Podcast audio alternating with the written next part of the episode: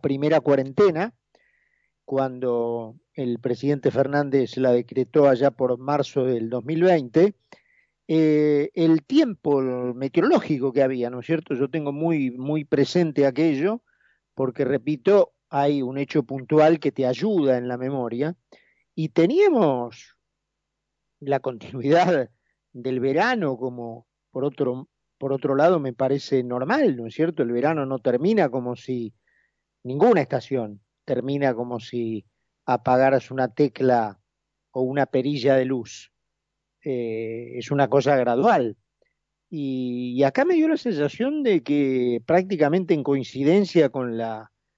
con la terminación astronómica del, verano,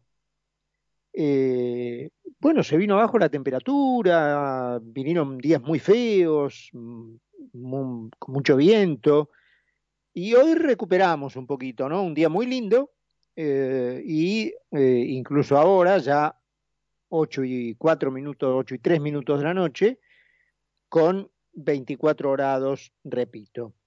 Eh, vamos hasta las 9 de la noche, como todos los días, de lunes a viernes, aquí por concepto, en Buenos Aires,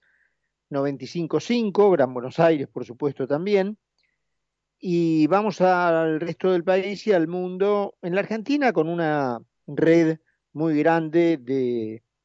eh, una red federal muy grande de estaciones de radio que transmiten por aire nuestra, nuestra señal, pero también, por supuesto, en estos tiempos por el www.conceptofm.com. Pueden encontrarnos en Instagram, en la radio, en arroba concepto. A mí pueden seguirme en las dos cuentas con, la, con el mismo nombre, arroba Charlie Mira en Instagram y en Twitter. Y para los que pierdan algún pedacito del programa, el comentario o, las entrevistas, nos encuentran en, en Spotify, en los, en los podcasts de Mira quién habla, y allí pueden recuperar si, si, han, perdido, si han perdido algo. La información viene un poquito mezclada de los temas que venimos tratando y que se van repitiendo en estos últimos, en estos últimos días, ¿no es cierto? Eh, las vacunas, diría yo, la ausencia de, la postura del gobierno, ciertas eh, filtraciones que se han producido respecto de lo que ha ocurrido en lo más alto de la cúpula gubernamental en las últimas horas, concretamente rumores que hablan de reuniones muy tensas entre el presidente y la vicepresidente, algunos que han cobrado siempre bajo el formato del rumor eh, notoriedad en las redes, haciendo referencia a un diálogo tajante en donde aparentemente bueno, los dos son Fernández, ¿no? Em, Alberto Fernández habría propuesto una mm, salida del gobierno, a lo que eh, la otra Fernández le respondió con algo que aparentemente es usual en su costumbre autoritaria, porque recuerdo que le dio la misma respuesta al entonces ministro de Vido, cuando el arquitecto de Santa Cruz, arquitecto en varios sentidos, ¿no? Porque no solo lo es de profesión, sino en haber construido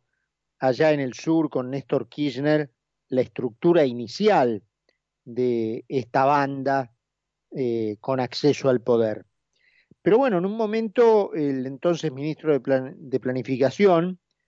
con Fernández de Kirchner presidente, quiso irse, quiso renunciar, y en ese momento la comandante del calafate le respondió de aquí no se va nadie. Em, y esa fue aparentemente, según los rumores, la misma respuesta que le dio al presidente Fernández cuando éste aparentemente le habría dicho que si no estaba de acuerdo con cómo las cosas estaban yendo, él se iba del gobierno.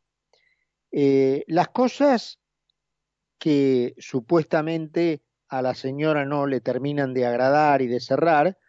son las que le competen a ella y a su familia en el campo judicial, ¿no es cierto? Eh,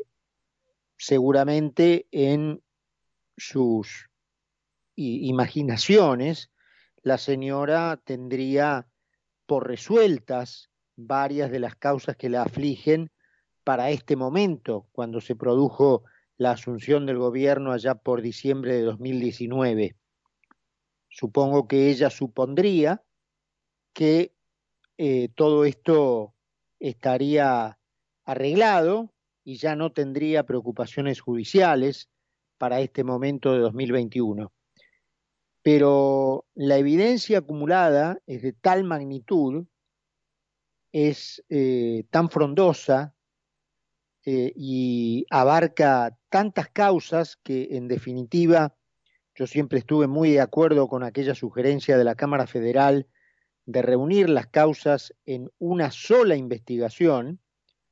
porque naturalmente todas las causas que tienen como protagonista a esta misma banda y a la señora de Kirchner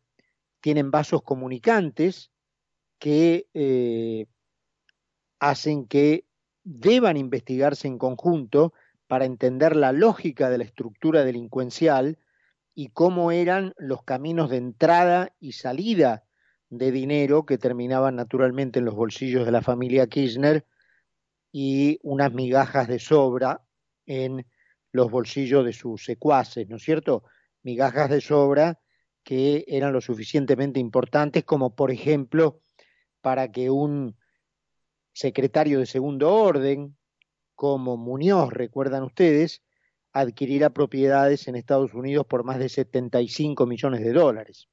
Esas eran las migajas que se caían de la mesa de los manjares de los Kirchner. Así que supongo que esos son los temas que la señora quizás proyectaba y consideraba resueltos para, para esta altura de los tiempos, y el hecho de que esa no sea la realidad de hoy, sino que las causas sigan vigentes, con mucha dificultad y con mucha lentitud, para mi modo de ver, pero se mantengan firmes y estén lejos de, de merecer un sobreseimiento, bueno, naturalmente la han puesto nerviosa, le deben haber, eh, le debe haber eh, pasado facturas al Fernández presidente y este, según los rumores, insisto, amenazó con dejar su lugar. Em, son varias las fuentes de ambos bandos, digamos así, que confirman la escalada de la discusión entre ambos en una reunión que ocurrió el jueves pasado. Obviamente la reunión fue a solas y no hay detalles de la conversación y todo lo que se ha elaborado a partir de allí son conjeturas. Pero, repito, fuentes de ambos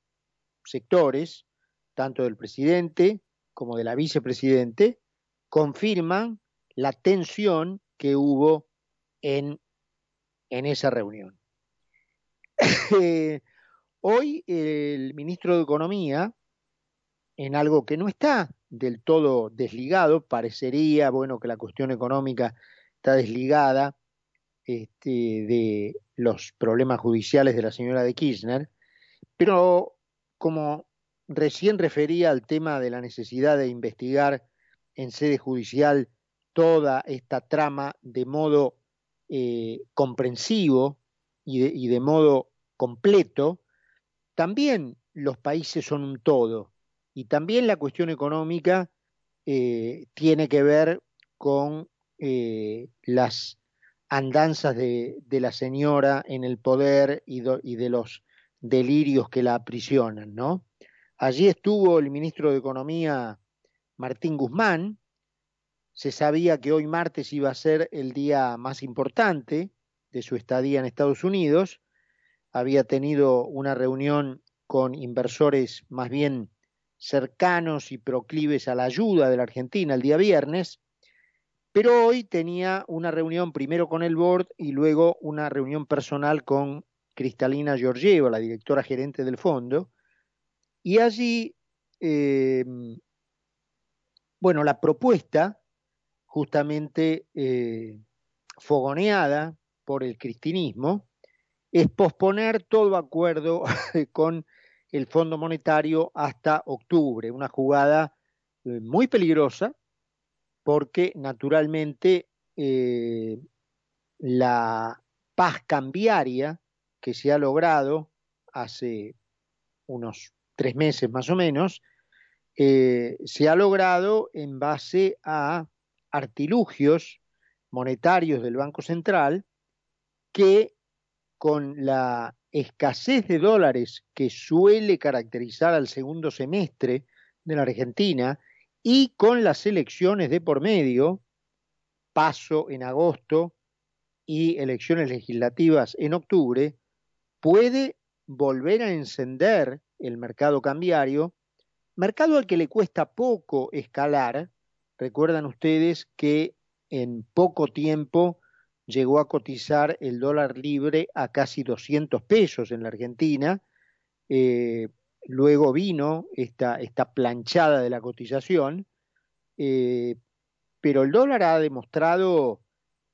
e incluso en, en, frente a momentos de escasez de divisas, como es justamente el segundo semestre en general en la Argentina, ha mostrado pocas pulgas, digamos, para volver a trepar. Así que bueno, eh, a la señora le gusta jugar con fuego, esa fue la orden. Yo recuerdo cuando estaba a punto, recuerdan ustedes, de sellarse, estaba Kisilov en Nueva York, en el estudio, en la sede del estudio de abogados que la Argentina había contratado. Y bueno, las noticias que llegaban era prácticamente de un acuerdo final y bueno, a Kisilov le dieron la orden de bombardear todo el acuerdo, se tomó un avión, se volvió, la orden había, había sido dada naturalmente por la Presidente, y todo aquello voló por los aires, este, obviamente prolongando el default de la Argentina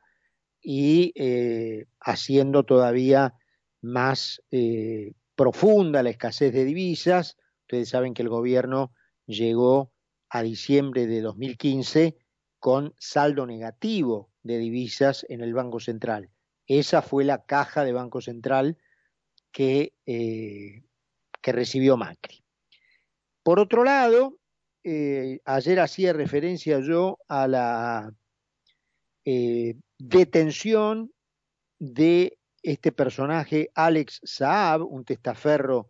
del chavismo, en las islas de Cabo Verde y la concesión por parte de la Corte Suprema, del Tribunal Supremo de Cabo Verde, de la extradición de Alex Saab a los Estados Unidos por el delito de lavado de dinero, un personaje que conoce la trama de los negocios de Chávez, incluso con Kirchner, a partir, justamente recuerdan cuando Kirchner salda la deuda con el Fondo Monetario, que en aquel momento cobraba 4% de interés de 10 mil millones de dólares, y de allí pasamos a pedirle un préstamo a Chávez que nos cobraba 16% de interés.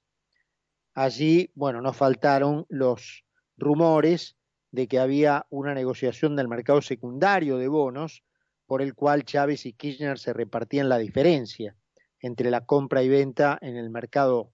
eh, formal y en el mercado negro. Eh, todos esos tejes y manejes aparentemente son muy conocidos por este señor Saab y muchos esperan con eh, ansias su declaración en Estados Unidos. Muy bien, la, el señor Zaffaroni, en su carácter de integrante aún de la Corte Interamericana de Derechos Humanos, ha firmado una solicitada pidiendo la liberación del señor Saab. Eh, entre otra serie de eh, delirantes notables a nivel internacional, aparece la firma de este negacionista, eh, Eugenio Zaffaroni, que pide que se libere a este portador de secretos peligrosos, ¿no? Repito, el señor Alex Saab. Y la última, que tiene, lo dejé para, para el final, para redondear, porque tiene que ver un poquito con lo que hablábamos ayer, este tema de las vacunas y la posibilidad de que sectores privados compren vacunas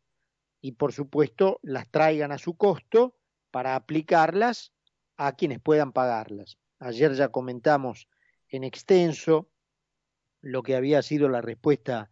de Fernández, eh, pero una vuelta más al análisis de esa, de esa postura, porque Fernández, recordémoslo, dijo que eh, las vacunas debían ser para todos y no para quienes pudieran pagarlas. Es decir, dicho de otro modo, Fernández está diciendo, aunque vos puedas vacunarte, mientras los demás no puedan vacunarse, vos no te vas a vacunar porque yo te lo voy a prohibir. Te lo voy a prohibir, repito, aunque puedas vacunarte. Y si con eso se aumentan tus posibilidades de morir, pues te vas a morir, como se va a morir el que no acceda a la vacuna que supuestamente tengo que traer yo. En otras palabras, el presidente está diciendo, te voy a matar, aunque tu muerte sería evitable, porque con tu patrimonio podrías comprarte la vacuna que te salve, yo te lo voy a prohibir. Y eso, en buen romance, es matarla a la persona, ¿no? ¿Por qué? Será por el crimen de que con su trabajo consiguió los fondos que podrían permitirle acceder a la, a la vacuna. Es decir, que tener éxito material en la vida en la Argentina está tan mal visto, está tan condenado, que es una causal suficiente para matar personas. 8 y 19 minutos en Buenos Aires, 22 grados la temperatura. Seguí con nosotros en Mira quién habla. Mira quién habla. Mira quién habla. Mira quién habla. Mira quién habla.